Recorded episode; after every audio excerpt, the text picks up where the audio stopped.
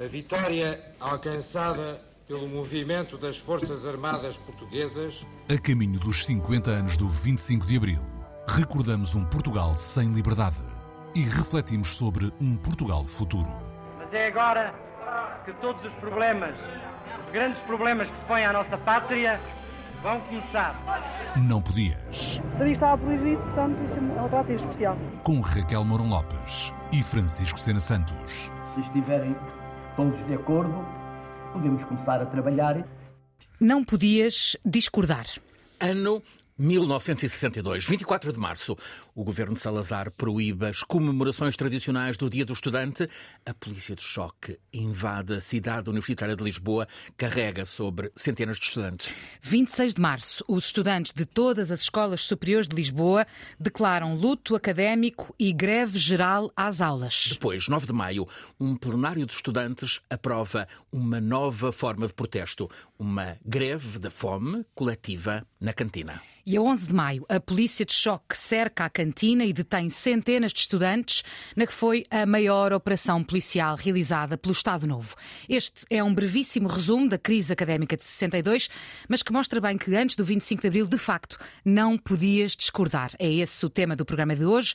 Eu sou a Raquel Mourão Lopes, comigo tenho, como sempre, o Francisco Sena Santos. Olá, Francisco. Viva, vamos à boa discussão. Vamos a isso. E hoje, connosco, para a tal boa discussão, aqui no estúdio da Antena 3, temos Augusto Santos Silva, licenciado em História, doutorado em Sociologia, foi professor do ensino secundário, professor universitário, deputado à Assembleia da República pelo PS. Desde 1995 foi secretário de Estado da Administração Educativa, ministro da Educação, da Cultura, dos Assuntos Parlamentares, da Defesa Nacional, dos Negócios Estrangeiros. É atualmente presidente da Assembleia da República desde março de 2022. Nasceu 18 anos antes do 25 de abril. Seja bem-vindo. E temos também a Joana Guerra Tadeu, ativista pela justiça climática, conhecida aqui na 3 como a ambientalista imperfeita. Bem-vinda de volta, Joana. Obrigada. Apresentou também o programa Verdes Anos na RTP3, é embaixadora do World Wildlife Fund Portugal desde 2022. Nasceu 15 anos antes do 25 de abril. Estão pois. apresentados os nossos convidados. Hoje, Presidente da Assembleia da República, viveu o 25 de Abril, estudante, estudante de História, não podia estudar Sociologia naquele, naquele 74, estudante de História na Faculdade de Letras do Porto, mas já tinha começado a discordar antes, ainda na escola já tinha, já tinha enfrentado uh, a oposição e a discórdia. Sim, eu, muito obrigado pelo convite. Eu diria que o primeiro grande enfrentamento que me lembro com a ordem cinzenta e repressiva do que eu continuo a chamar o fascismo, espero que não se importem, uh, ocorreu quando Vivemos eu teria uns... 48 anos de regime fascista. Exatamente, uh, também dito o Estado Novo. Uhum. Uh, ocorreu quando eu teria uns 13, 14 anos eh, era jovem estudante do que agora seria o terceiro ciclo do ensino básico. Eh, escrevia um artigo para o jornal eh, da minha escola, que era o Liceu, então Liceu Dom Manuel II. Hoje Rodrigues jornal, Freitas. Hoje Rodrigues Freitas. O jornal chamava-se Contacto. E eu escrevi um artigo cujo argumento era eh, porque é que este liceu não há de ser misto. Os liceus não eram mistos, uns eram masculinos, outros eram femininos, e eu protestei. Tinham sido na Primeira República. Na Primeira República Sim, tinha havido e no fim, no fim do regime, 20... alguns novos já foram mistos. E quais eram os argumentos que apresentava em, em defesa do. Não é que não havia nenhuma razão lógica para rapazes e raparigas estudarem em sítios diferentes, porque não estudavam coisas diferentes. E as coisas diferentes que estudavam, porque algumas coisas diferentes estudavam, não tinham razão nenhuma de ser. As meninas estudavam lavores. E, por exemplo, eu lembro das minhas irmãs aprenderem a fazer bolos e puericultura na escola. Uh, e, portanto, uh, esse artigo saiu uh, muito gravemente censurado. Na altura, 14, 15 anos, Augusto era, era um marxista revolucionário. Ainda não. A estava a caminho, estava em formação. consciência política. Onde é que, onde é que, ganhou essa, onde é que adquiriu essa consciência política? Justamente no liceu. Uhum. De que forma? Que... Os professores? Não, não. Estudantes, os nossos irmãos mais velhos. Na prática, eu pertenço a uma geração, digamos que pertenço à vaga mais nova da geração do Maio de 68 e de Coimbra de 69. Nós não fomos protagonistas de Maio de 68 ou de Coimbra de 69, mas éramos, digamos, os irmãos mais novos daqueles que foram protagonistas. E foi a consciência. Os efeitos foram fortes. De... Sim, sim, claro. Foi uma grande uma grande mudança. Quem eram os seus heróis nessa altura? Uh, Danny Cohn-Bendit? Uh, não, não tanto, era um bocadinho mais radical que isso. o meu grande herói de adolescência, bom, o herói de adolescência que se manteve até hoje foi o Karl Marx. O herói da adolescência que morreu como herói logo a seguir ao 25 de Abril foi um senhor chamado Lev Davidovich Bronstein, também conhecido por Trotsky. A minha heroína, agora só para dizer que nós podemos discordar, incluindo na nossa ortodoxia, foi uma rapariga chamada Jane Birkin que morreu há pouco tempo. Morreu em julho Posso passado. contar a história. Uhum. Então. Então é muito engraçado. É plus. Hum, sim, eh, primeiro era essa versão que nós usávamos para liquidar. Eh, uma das coisas que nós fazíamos era umas uh, campanhas de impedir o normal funcionamento de aulas que nos pareciam absolutamente ridículas. Uhum. Quais eram essas aulas, aulas, ridículas? No ensino secundário era uma coisa chamada Organização Política e Administrativa da Nação. Bem, quem quer que respondesse a todo o teste era imediatamente excomungado pelos colegas, não, não se podia ter uh, boa Tinha nota boas notas, mas já não tinha amigos. E antes mesmo, antes disso, no que hoje seria o ensino básico, era canto coral. E uma vez o professor já não sabia o que é que nos havia de fazer e disse: Bom, então da próxima vez tragam vocês uma música, já que não gostam do hino da mocidade portuguesa, não gostam do hino de Portugal, não gostam. Uh, tragam vocês uma música. E nós levamos. Um, Escolheram cantar o Jetem. Mas não foi esse propósito. Um dos filmes que me fez mais. Uh, mexeu mais comigo quando eu era adolescente foi um filme do, do Antonioni chamado Blow Up. Blow Up, uh -huh. A história de um fotógrafo. A história de um fotógrafo. David Hemmings. Que eu vi em 72, 73. Vi em versão censurada. E uh, a versão censurada passava por uh, o jovem uh, fotógrafo. Tinha lá um comércio com aquela Vanessa Redgrave, mas depois havia Uma três adolescentes que entravam, uma delas era a Jane Birkin, muito nova que numa cena, num fotograma, começava a desapertar o botão da camisa e no outro fotograma, fotograma estava a apertar de novo o botão da, da, camisa. O que se passou, entretanto, foi devidamente censurado. Hum. Mas era uma verdadeira heroína ou era um sonho? Não, eu disse. uh, não, é um exemplo que eu depois dei num artigo que escrevi nas comemorações dos 25 anos do 25 de Abril, que se chamava o artigo como Jane Birkin me atirou para os braços do trotskismo, foi mal visto de alguns dos meus antigos camaradas ex-revolucionários que disseram escusavas de ter ido gozar com uma coisa tão boa que a gente fez, que foi a luta antifascista, mas que mostrava bem o que é que o fascismo tinha de pior para gente da minha idade, que viveu já durante o marcelismo e, portanto, já não viveu a fase mais dura do solazarismo. O que é que havia de mais opressor? Era justamente negar a liberdade. Uhum. É a gente não poder escrever o que queria, não poder ler os livros que queria, ver que queria não ver poder os ver os filmes que queria. Sonhar com Isso, as atrizes que queria, não é? Sonhar com as atrizes que queria, ver os corpos que queria. Uhum. Joana, e deixa-me uh, uh, reparar aqui uma informação que dei incorreta. Nasceste 15 anos depois do 25 de Abril, claro. Um, como é que é um pouco irreal pensar que isto era assim, que não se podia ver de facto os filmes que se queria, que não se podia discordar, ou, ou para ti é um, enfim, uma realidade para palpável? Não, não, me parece nada irreal. Uh, também tive, de certa forma, o privilégio de viver numa família onde isto foi sempre muito lembrado e muito conversado, e dos meus pais serem amigos de montes de pessoas que viveram a, a ditadura de forma muito intensa. Uh, o meu avô também, portanto, todos, o meu avô esteve na guerra colonial, foi um dos fundadores do PS. Uhum. Portanto, foi sempre uma coisa que, que, que eu sempre ouvi. E tu sentes uh, que, sempre, que sempre foi... pudeste discordar em casa, eventualmente talvez não, não é? Não, mas claro no sim, espaço claro público. sim, mesmo em casa sempre pude discordar. Uh, mas acho que é importante eu acho que nós sempre podemos discordar, e acho que há, mas há sempre consequências para discordar. Obviamente, as consequências hoje são completamente diferentes das consequências antes do 25 de Abril. Acho que há duas grandes diferenças entre discordar antes do 25 de Abril e discordar agora. Primeiro, então. estávamos em ditadura e agora estamos em democracia, e são, são, são situações completamente diferentes. Logo, o risco de discordar é completamente diferente. Uh, mas acho que isso traz um, um, um, risco para os dias de hoje, que é nós assumirmos, porque temos uma coisa que, que, não, que não podemos ter ainda sobre o discórdia de agora, que é a perspectiva histórica de que a discórdia que se fez então era legítima e, e teve resultados positivos.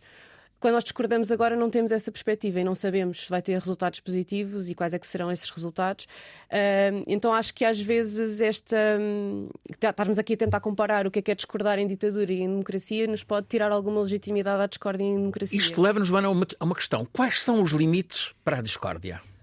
Acho que no limite não há limites para a discórdia. Há limites na lei. Augusto mas... concorda? Eh, sim, e nestes termos, eh, sim, nós devemos ser eh, o mais avaros possível na definição de limites para a discórdia. O limite que eu encontro é o discurso de discórdia que se torna ao mesmo tempo um discurso de incitamento ao ódio ou à violência. Mas isso já está muito para além da discórdia. Tem sentido isso, Joana?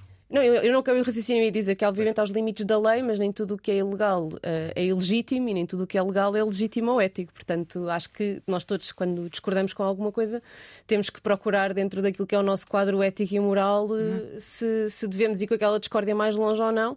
E, claro, que há limites, há os limites que nós impusermos a nós. Apareces como ativista climática. Concordas com tudo que o movimento uh, ativista climático tem feito? No geral, sim. Mas 70 anos daquilo, daquele quadro que descrevíamos no início do programa. Longe, não vai ter aqui uma tinta é isso, verde. pode haver uma lata de tinta. Sou uma não vai a Joana não, não, alinha, não alinha nessa estratégia, parece-me. Aquela Mas... disse que concordava com o Estou a brincar. Podemos, é? mais, podemos discutir cada ação. É assim, eu acho que o importante aqui é nós percebermos. Hum, Há aqui várias coisas que eu acho que é importante perceber quando se fala do, do, do movimento climático. Vocês estão, não, não, ao fazerem esta pergunta, estão-me a perguntar se eu concordo com atirar puré de batata sim, a quadros, se sim. eu concordo com atirar tinta ao Ministro sim. do Ambiente, se eu concordo com fechar estradas. Uhum. É perturbador. Eu não acho que seja perturbador. Eu acho que o facto de ser tão perturbador é sintomático do facto de nós termos uma cultura de muito pouca discórdia. Uh, Fazem-se coisas muito mais radicais, por exemplo, aqui num país vizinho, em França, uh, e a polícia, por exemplo, não passa os limites que passa com os nossos ativistas aqui, porque estão mais habituados. Nem, nem, eu nem falo de se tem informação, se não tem informação, se tem recursos, se não tem recursos, que é um tema, uh, e se estão infiltrados pela extrema-direita ou não, que também é outro tema, uhum. que tem saído nos jornais, etc. Achas que estão? Sim, quer dizer, vem nos jornais, há, há, várias provas, há testemunhos, há várias coisas. Acho que sim, acho que estão e acho que é um problema que a administração interna resolverá. Uh, eu ainda tenho alguma confiança nas instituições e aqui é que é a grande diferença entre eu, enquanto ativista e indivíduo, e estes grupos com os quais eu concordo. É que estes grupos não têm absolutamente confiança nenhuma nas instituições e eu respeito muito isso, porque de facto as instituições têm-nos falhado concomitantemente. Não são merecedoras desse respeito, é isso? Uh, eu às vezes questiono porque é que ainda o tenho, uh, no sentido em que acho que de facto a, a nossa democracia, eu, sabem, eu cresci a achar que 50, 50 anos era muito pouco tempo, climaticamente e democraticamente. Tinha esta ideia que 50 anos era um, um instante, não é?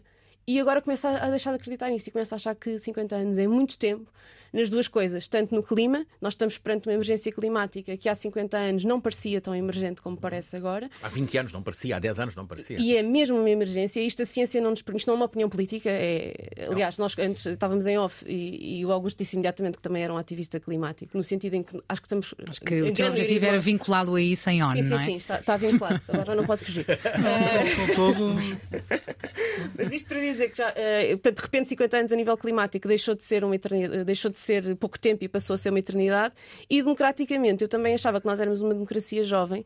Uh, e cresci a achar que, que, tinha nascido numa democracia com 15 anos, não é? Portanto, era uma democracia que tinha acabado de nascer e hoje em dia acho extremamente envelhecida e fora de moda. Hum. Mas ainda, ainda... deixa-me só, deixa só hum. acabar este raciocínio. É, não, não tem nada a ver com. não sei, eu acho que se calhar quando eu digo isto, que parece uma, uma democracia envelhecida, posso estar a ideia errada. O que eu quero dizer aqui é o próprio Platão, quando definiu que, como é que se fazia uma república, falava em proteger, o, proteger a democracia dos jovens, dos impulsidade, do, do, do, dos impulsos dos jovens, do, do, da propensão ao risco dos jovens, etc. Mas estamos a falar de uma época em que, em que a pirâmide demográfica eram sobretudo jovens, não é? E em que de facto, se de repente os jovens decidissem que iam tomar conta da política, tomavam conta de todas as instituições e não havia cá sábio nenhum que se pusesse, uh, que tivesse ali força para, para, para fazer o contrário. Hoje em dia, a nossa pirâmide demográfica são sobretudo velhos. Desculpem lá dizer velhos, mas eu acho que idosos é insultuoso. Mas isto sou eu que não sou velha. um, e nós, os jovens, são cada vez menos, não é? E nós passámos de uh, ter uma democracia que não se deixa apoderar por jovens para uma democracia que está completamente apoderada por velhos e que deixou de ouvir os jovens. E isto, ao nível institucional, é gritante. E criam-se criam-se, eu não estou a negar isto, criam-se ferramentas para supostamente dar espaço aos jovens para participarem, mas depois quando eles participam, não participam como os velhos queriam que eles participassem. Hum, já vamos, uh, disseste aí várias coisas interessantes em que vamos pegar mais à frente, mas para terminar este ciclo dos limites, uh, quais é que são os limites à, à, discordância? 70 anos depois do que descrevemos no início do programa, a crise hum. académica de 62, voltou a haver detenções. Muito importante. Uh, isso é justificado na... ou não, do teu é ponto de vista? Perfeitamente injustificado e houve uma coisa, uma coisa importante que faltou aí na história de 62, que é aquilo tudo terminou com Marcelo Caetano, na altura reitor da Universidade Clássica de Lisboa, a admitir-se uhum. porque a polícia invadiu a universidade em protesto com o comportamento da polícia. Uma atitude digna, claro. Agora, o que me choca é um Marcelo Caetano, que acabou por ser um ditador, tem. Um, o bom senso de, de, na altura. na altura não é? De fazer uma, uma, um ato simbólico de se demitir simbólico e prático. Isto obviamente dá ter tido consequências para ele não sei. Mas uh, este ato simbólico de se demitir contra a repressão policial dos estudantes. Mas hoje temos uma universidade em que a própria universidade chama a polícia para deter os estudantes Augusto, eu acho que isto é gravíssimo. Quais é que são para si os, os limites à discordância hoje em dia? Vê a justificação numa intervenção policial para deter manifestantes de, da ação climática, por exemplo? Depende do que os manifestantes, sejam eles eh, quais forem os seus objetivos, estiverem a fazer. Eh, se estiverem numa manifestação eh, pacífica, utilizando meios pacíficos, fazendo valer as suas opiniões, não há nenhuma razão para detê-los. Mas como ativista climático assumido, aqui se Sim. assumiu, onde é, que vê, onde é que vê o limite? É na, nas, nas, tintas atiradas a um avião, a um ministro? A... Hum. Revejo-me nas decisões, revejo-me nas decisões para aumentar eh, a parte de energias renováveis no mix elétrico português, revejo-me nas decisões para facilitar o uso dos transportes públicos, revejo-me nas decisões para aumentar a mobilidade ciclável nas cidades. É disso que eu falo. Há uma grande diferença entre o meu ativismo climático e o ativismo climático que se limita a protestar mais contra os que fazem alguma coisa do que contra os que não fazem nada, a ter a União Europeia que é a zona do mundo que mais longe leva as preocupações climáticas como seu inimigo principal, protestar mais vezes contra, por exemplo, Portugal do que contra a China ou com a Rússia e por aí adiante. Mas isso não quer dizer que nega a qualidade ativista diplomática, de, diplomática climática é esse. Mas também com muita diplomacia, lá está. É, agora, o que eu queria dizer é que para mim os limites da discordância, e queria dizer duas coisas se me permitem. Em primeiro lugar é que a questão da discordância e da liberdade de discordância é uma questão atualíssima. E eu vou dar um exemplo atualíssimo, polémico quanto baste para ser atualíssimo. Eh, nos últimos dias, várias pessoas, incluindo eu próprio, têm discordado da forma como o Ministério Público eh, interveio publicamente a propósito de certos processos. Não interessa quais os processos, interessa que Mas esta discordância foi feita. À queda do e a resposta da mais alta autoridade do Ministério Público tem sido estão a atacar o Ministério Público. Isto é uma cultura pouco democrática. E estou a deixar um pequeno silêncio para toda a gente perceber. para encaixar uh, porque como é que se lida é uma com cultura, Como é que se lida com essa cultura? Com mais democracia, discordando mais, uhum. discordando mais, discordando Subindo mais. o tom da discórdia. Não é preciso subir, basta perseverar. Insistir. Isso é outra coisa que eu acho que era eh, importante. Basta perseverar, porque é muito importante que a gente se habitue a pensar que a democracia existe exatamente porque nós somos diferentes uns dos outros. Temos opiniões diferentes, temos sexos diferentes, temos orientações diferentes, temos ideias diferentes, temos interesses diferentes, representamos coisas diferentes e muitas dessas diferenças são até contradições andamos à luta e temos duas maneiras, ou andamos à luta, luta, ou andamos nessa forma de luta que é um debate aberto em que cada um diz o que quer, em que procura convencer os outros e que se resolve politicamente por uma deliberação conjunta, em que vigora uma regra, normalmente na maioria, nem sempre. Eh, e, portanto, a cultura da discordância, a liberdade de discordância, e não é só a liberdade formal, é nós estamos a habituar-nos a, a discordar, a, a, passar pela rua e ouvir atrás de nós vergonha, como eu ouço às vezes na rua. Não me viro, quer dizer, não vou lá dizer o que é que o senhor, o senhor não digo ao segurança, vá ali identificar aquele sujeito que está a insultar uma autoridade pronto, exprimiu, coitado, alguém que está com dor de dente. Mas há um crescendo da intolerância com pontos de vista opostos. Ah, claro, claro. Evidentemente. De onde é que isso é um vem? dos problemas graves. Ou seja, antes havia opinião, a repressão, do, agora... Do, na minha opinião, do ascenso das forças de extremismo, eh, como agora se diz, ultradireitista. De, Tem essa experiência no Parlamento. Uh, sim, mas não é só, não é só isso. a segunda coisa que eu queria dizer é que os únicos limites que deve haver à liberdade de discordância são os mesmos limites que existem à liberdade de expressão, que eu, aliás, não consigo perceber porque é que muita gente hesita sobre elas. Porque para mim é a coisa mais fácil do mundo. Eu dizer assim, a Joana está a roubar o povo, é uma coisa insultuosa, mal educada da minha parte mas não, é, não, é, não deve ser criminalizada. Ao passo que eu dizer, a Joana roubou às 10 e 2 desta manhã, no supermercado das telheiras, três pacotes de leite, é, é, é crime, é uma difamação. E ela tem o direito de me exigir. Outra coisa é eu dizer assim: os salgaristas, eu sou salgarista, os salgaristas são burros. Também é uma coisa inadequada, estúpida, burra ela própria. Mas é uma coisa diferente dizer vamos matar os salgaristas, ou os salgaristas não deviam estar em Portugal, ou não há lugar na cidade do Porto para salgaristas. Isso aí já é discurso de ódio, aí já a polícia deve se interessar. Uhum. Salgueiros perdeu lugar no futebol. Não, não, está no Campeonato Nacional de Futebol, o único que vale a pena acompanhar já agora. Voltando bravamente com o Amarante pela subida. Bom, Augusto, falávamos aqui de, de, de, das suas interações com o Chega, que têm sido, enfim. Eu, eu não falei. Pois, falava o Francisco, mas falaremos nós agora também. Queríamos perguntar-lhe se, uh, às vezes, um, discordar pode ser uma forma de dar palco àqueles de quem discordamos. Uh... Sim, é uma coisa boa. É boa? Aliás, sim, a discórdia não deixa de ser uma, uma variante, como diria o Barthes, do discurso amoroso. Se a gente olhar a concordar... É um progresso. Concordar significa... Duvido que, que olhe para o André Ventura como olhava para a Jane Birkin, mas, mas vá. Uh, a gente concordar significa que os corações estão afinados. Uh, a expressão latina de onde vem concordar é o core que quer dizer coração. Uhum. E discordar quer dizer que os corações estão desalinhados. Como dizia o grande Lawrence Terrell, uh, o ódio nada mais é do que o amor não correspondido. E talvez uh, haja muito aqui, aqui nos nossos tempos presente. E o alinhamento, do, o desalinhamento dos corações, a discordância, pode ser momentos intermédios para que os corações se alinhem. Portanto, nós precisamos discordar uns com os outros, nas famílias, nos casamentos, na, nas equipas de trabalho, nas organizações, nas instituições. Nós precisamos de discordar. Imaginem o que seria horrível eh, aqui a Antena 1 eh, viver todos os dias, 3, viver todos os dias eh, na máxima da, das conformidades, da, das, das, harmonias. Hum. Claro está que discordou do Presidente da República na decisão dele de dissolver a Assembleia da República e convocar uh, eleições antecipadas. Sim. Como foi essa, essa discussão? Uma, eh, uma discussão cordial?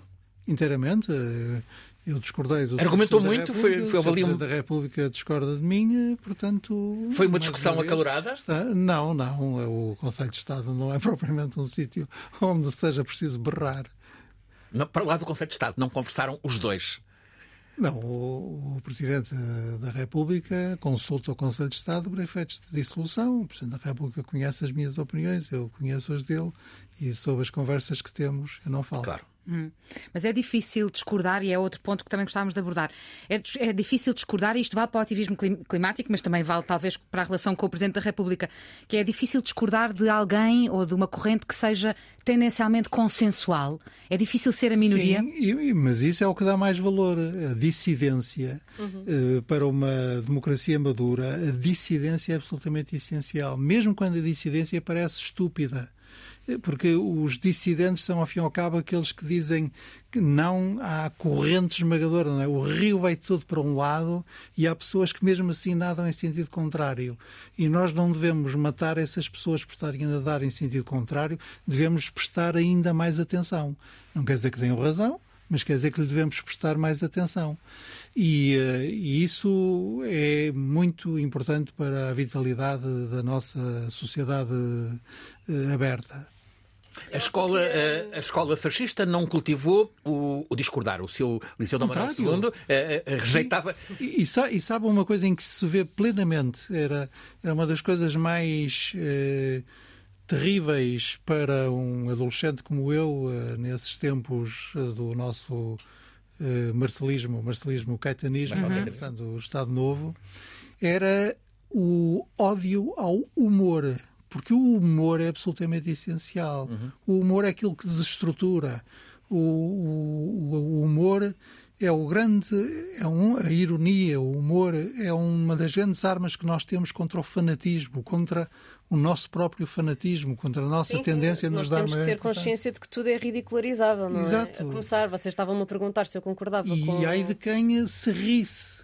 Rirmos-nos. No, no, intervalo da aula, no, no corredor, rirmos-nos. Uh, Arriscámos a que viesse logo um contínuo no intervalo. Dizer, oh, menino, não era dentro é, da aula, é no uma... intervalo. Sim, não está uma escola. Isso, Hum? Não, não apanhaste isso? Não, não, não, não, não, não. Claro que não, não. Felizmente houve muitas lutas ganhas no 25 de Abril e muitas não estão em risco. Outras estarão, mas essa não. E esta luta de ir contra a corrente, contra uma corrente maioritária, porque o ativismo climático fala com a consciência, não é? Com a nossa consciência, mas em termos práticos ainda não, ainda não saiu vitorioso e não sabemos se sairá. Isto foi visível agora há uns dias na, na COP28 mais uma vez. Portanto, como é que é esta luta contra a corrente? Eu não ponham falar da COP28 porque eu passo-me. Uhum. Então pronto, vamos não passar queria berrar aqui porque não quero sim, chocar, sim, sim. Não quero chocar o Ok, vamos, vamos passar a dos berros, sim. Não, mas hum, eu acho que é, é, é muito difícil porque é uma luta que Uh, há um grande consenso, há uma grande maioria que concorda que, que, é preciso fazer, mas há muito pouca gente disposta a fazer. E quando eu digo gente, não estou a falar de indivíduos, estou a falar de grupos, de grupos políticos, de empresas, de, da sociedade civil, etc.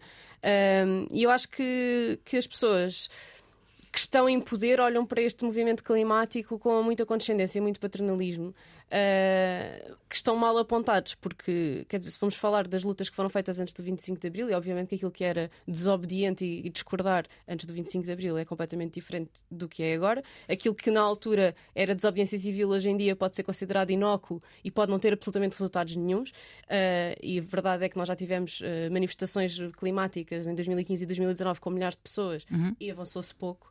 Uh, não na letra da lei, na letra da lei nós somos vanguardistas, não há nada a apontar, mas, mas nas, nas ações. Uhum. Uh, e de facto, quer dizer, não, não, não, não devem ter eh, faltado ações antes do 25 de Abril que foram conotadas como infantis, palermas, utópicas, violentas ou até indignas, uh, e tudo isto depois teve os resultados que, que, que, nós conhecemos e tudo isto contribui. E eu queria só deixar uma coisa clara, que é este movimento climático não atira só tinta e não, e não fecha só estradas.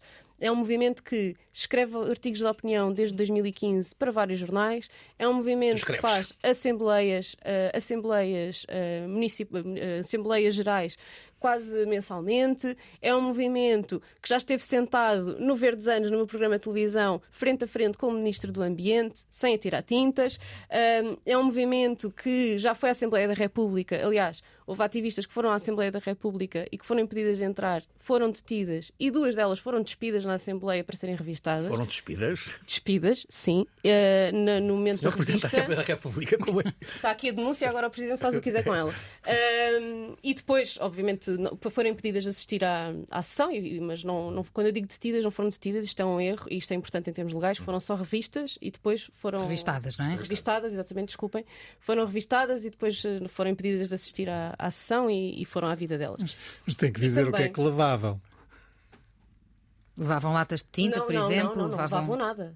Tanto que elas foram, foram revistadas e foram libertas. Não, Peço desculpa, é, é, as pessoas em causa foram impedidas de entrar nas instalações da Assembleia da República porque queriam entrar nas instalações da Assembleia da República levando materiais eh, de propaganda e eh, a assistência aos trabalhos da Assembleia da República é livre, sim. tem uma condição que é as pessoas só assistem, não fazem Não mais fazem barulho, sim.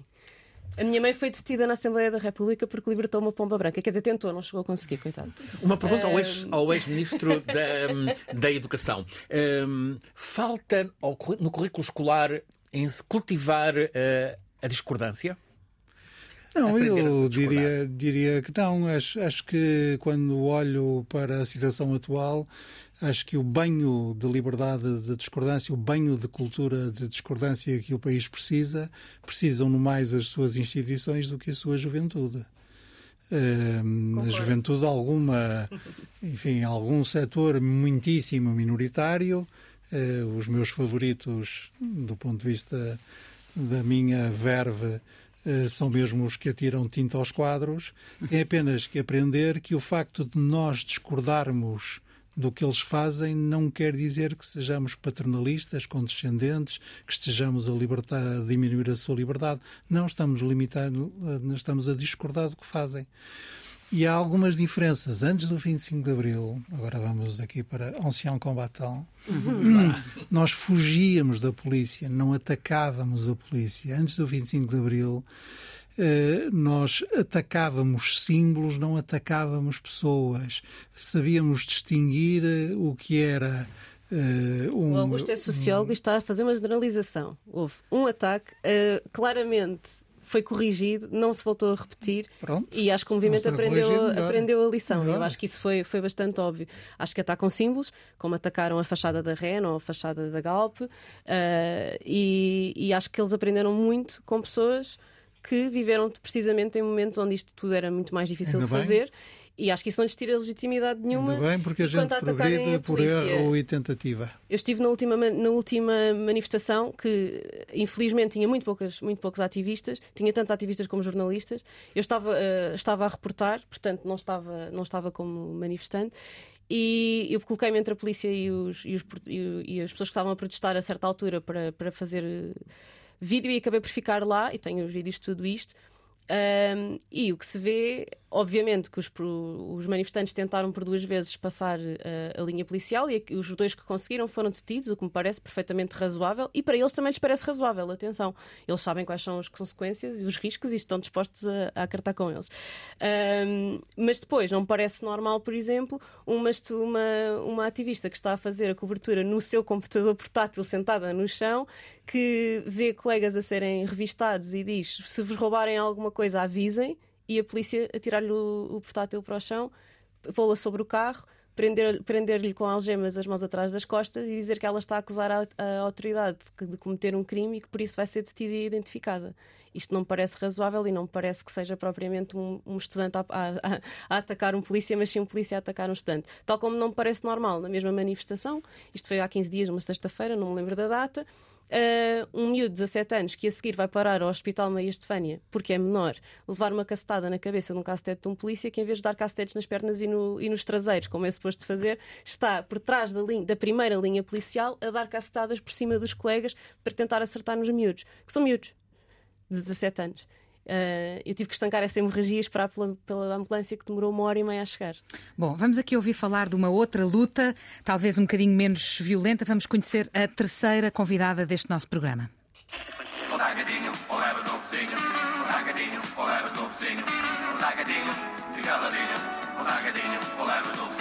Não podias discordar. Vamos conhecer a MUBI, a Associação pela Mobilidade Urbana em Bicicleta. Pela MUBI vai falar-nos a Rita Castelo Branco, que nasceu três anos depois do 25 de Abril. O que é que é a MUBI, Rita? Uh, a MUBI é uma associação que nasceu em 2009, portanto, numa altura em que as bicicletas se contavam mais ou menos pelos dedos, e eu acho que quem andava de bicicleta conhecíamos mais ou menos uns aos outros uh, quando, quando nos cruzávamos na rua. Uh, portanto, na altura, na verdade, pode-se dizer que nasceu da discordância em relação à cidade que, que estava a ser feita e à maneira de pensar a cidade eh, totalmente dependente e apostada no carro como forma quase única de, de mobilidade. Quer dizer, com certeza que não é como forma única, mas como forma preponderante, no fundo, sim. associando como se o carro fosse liberdade. Cresceram vias cicláveis? Desde então. Sim. Uh, Mas a enfrentar discórdias.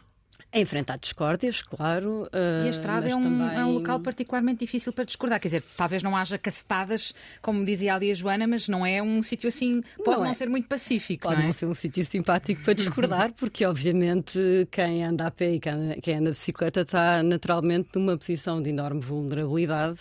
E aliás, de uma das coisas que, que defendemos uh, é exatamente que deve haver uma velocidade, que todos os modos de transporte devem andar a uma velocidade velocidade mais semelhante, e daí também a necessidade de, uma das coisas que reivindicamos muito é que se reduzam as velocidades para 30 km hora, e isto aqui é uma coisa muito consensual de, de que muitas cidades uh, têm vindo a praticar e que inclusivamente é uma recomendação da Organização Mundial de Saúde. E essa vossa, essa vossa discórdia da realidade é ouvida por, por quem tem poder?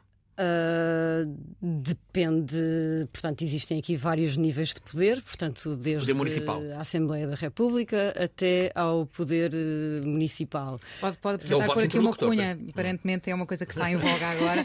Não, temos por acaso melhores experiências da, da Assembleia da República, até somos bastante ouvidos e frequentemente uh, recebidos pelos grupos parlamentares por regra, quando está a haver a, a discussão do Orçamento de Estado. Uh, portanto, temos visto algumas das nossas uh, propostas, porque normalmente tendemos a ser uh, bastante construtivos na nossa, na nossa forma Abordagem, de intervenção, sim. sim. Portanto, Mas com as câmaras não tem sido tão fácil, não é? Uh, a MUBI está essencialmente em Lisboa e no Porto. Uh, depende, tem havido ciclos, portanto, tem havido alturas, falando em Lisboa, nomeadamente porque, porque estou em Lisboa e pela MUBI de Lisboa. Uh, tem havido fases distintas, portanto, desde fases de muita colaboração e de bastante proximidade e até acho que se pode dizer que, que às tantas a MUBI houve aqui uma altura em que perdeu eventualmente um bocadinho o gás, no sentido em que quando nós até achamos que as coisas estão a correr bem, sim apazigua-se, não é? E portanto. Tudo corria essa... bem, andava sobre rodas. Quer dizer, claro que nunca à velocidade que achamos que deveria, e umas vezes com um bocadinho com mais de coragem, outras vezes com uma coragem que nós considerávamos insuficiente, uh, até porque esta questão da coragem também é muito discutível, porque nós muitas vezes falamos em coragem política, mas eu acho que a verdadeira coragem é para deixar tudo como está, porque hum.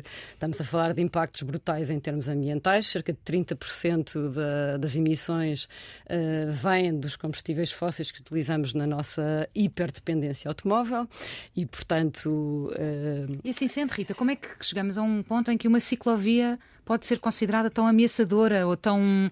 Uh, tão combatível? Uh, por uma razão muito simples, porque obviamente nós, quando queremos colocar novos modos de transporte, e também aqui é importante dizer que a Movie começou por, esta, por este combate, entre aspas, pela bicicleta, mas a bicicleta é apenas uma ferramenta para uma melhor cidade. E, portanto, aquilo que nós queremos, na verdade, é uma melhor cidade e uma cidade muito mais democrática, onde todas as pessoas conseguem ter a liberdade de ir de A para B. Um, e aquilo que nós temos é quando temos uma mobilidade excessivamente dependente do automóvel, uh, há uma preponderância e há uma liberdade de uns que se sobrepõe à liberdade de todos os outros. E, inclusivamente, mesmo para muitos daqueles que têm, que têm carro e que iam no seu dia a dia, há um ónus económico enorme. Para muitas das famílias é um esforço enorme ter carro. Portanto, até certo ponto, nós temos uma liberdade, uma mobilidade que depende muito menos do automóvel, é, é uma sociedade muito mais justa para todos e menos onerosa para o Estado e para as famílias. Uhum. Está apresentada a MUBI, Associação pela Mobilidade Urbana em Bicicleta. Vejam bem que não há só gaivotas em terra quando um homem se põe a pensar quando um homem se põe a pensar. Não podias discordar. Vamos lá pôr-nos a pensar. Augusto, o direito a, a discordar está em retrocesso? Há, cresce a intolerância ao discordar? Eu diria que, em geral, na Europa, sim. Isso deve preocupar e mobilizar-nos. Como é que se cuida isso? Uh, chateando. E em Portugal, e com eleições à porta, vê esse risco mais agudo? Não, eu diria que com o ritmo eleitoral com que nós estamos, passamos a vida de facto a discordar e, portanto, sou um bocadinho mais de concórdia hum. e parar um bocadinho. Eu estou a falar, e o Augusto percebeu, de um eventual pior. desfecho uh, do que, que, as eleições trarão. Não, não tenho, eh, indo ao, à sua pergunta implícita, hum. uh, eu não acho que nós devemos, devamos sobrevalorizar o que o eleitorado, nas suas uh, opções, nas suas escolhas, uh, valorizou de forma muito pouco significativa. Eh, eu sei que há 12 deputados na Assembleia da República que, por exemplo, se permitem patear e tentar impedir um chefe de Estado estrangeiro que está a discursar a nosso convite numa sessão solene de o fazer. vinda de Lula da Silva, com Lula. De o fazer. Mas é um erro pensar que esses 12 deputados são mais que 12 deputados. Os deputados são 230. E, portanto, não demos a essa pequena minoria mais importância do que o que ela tenha. Uhum. Na minha opinião, já tem demais. Mas não façamos nós agora aquela coisa de ir atrás do efeito fácil do ser mais espetáculo, porque, evidentemente, estarem 80 deputados do primeiro partido da oposição sentados, solenemente sentados, muitos deles com a bandeira da Ucrânia, para exprimir e bem a sua oposição a uma das ideias que o presidente Lula tem uhum. expresso. Sentados pacatamente, não cria tanto frisson como estar em 12 aos gritos a tentar impedir o homem de falar. Mas nós devemos ter o sentido das proporções. Portanto, eu tenho o sentido das proporções. Não acho que Portugal tenha nenhum problema eh, transcendental eh, com eh, as questões da intolerância. Somos dos países mais tolerantes na Europa. Pensando na Europa, há de facto um, um certo retrocesso na, na Europa e nos Estados Unidos. Estas, por exemplo, estas discussões que há nos Estados Unidos nos campos universitários entre pró-palestinianos e pró-israelitas são terríveis do ponto de vista de diminuir as condições para que as pessoas se possam exprimir livremente e, ao mesmo tempo, sentirem seguras, sentirem-se que fazem parte de um espaço que lhes é comum e que lhes é protetora. Eh, Portugal continua a ser parcialmente uma ilha que nós devemos cultivar uma flor muito frágil, como toda como a hum. flor da discordância é, da dissidência, da liberdade é, e essa flor que é a liberdade tem que ser sempre alimentada constantemente. Joana, tem, temos que esta flor esteja a ser um, ameaçada. Eu acho a flor que é um... da liberdade, da Tal liberdade como... de discordar tal como toda a natureza, é algo que está sempre em constante ameaça, faz parte da, da, da natureza da coisa.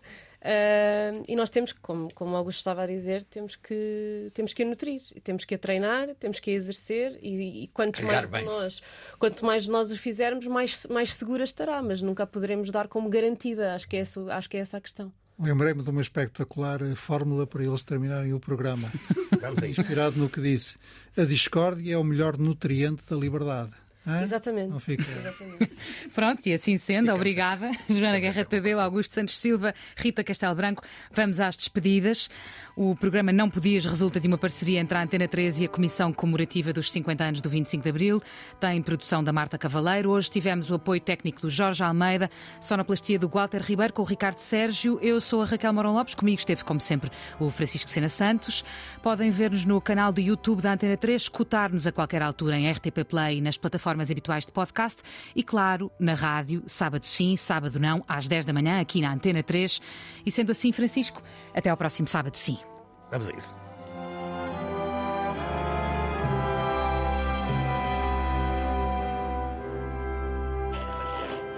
Não podias. Sabia estava proibido. Uma parceria Antena 3. Comissão comemorativa para os 50 anos do 25 de Abril. Portanto, isso é um data especial. Disponível também em antena3.rtp.pt.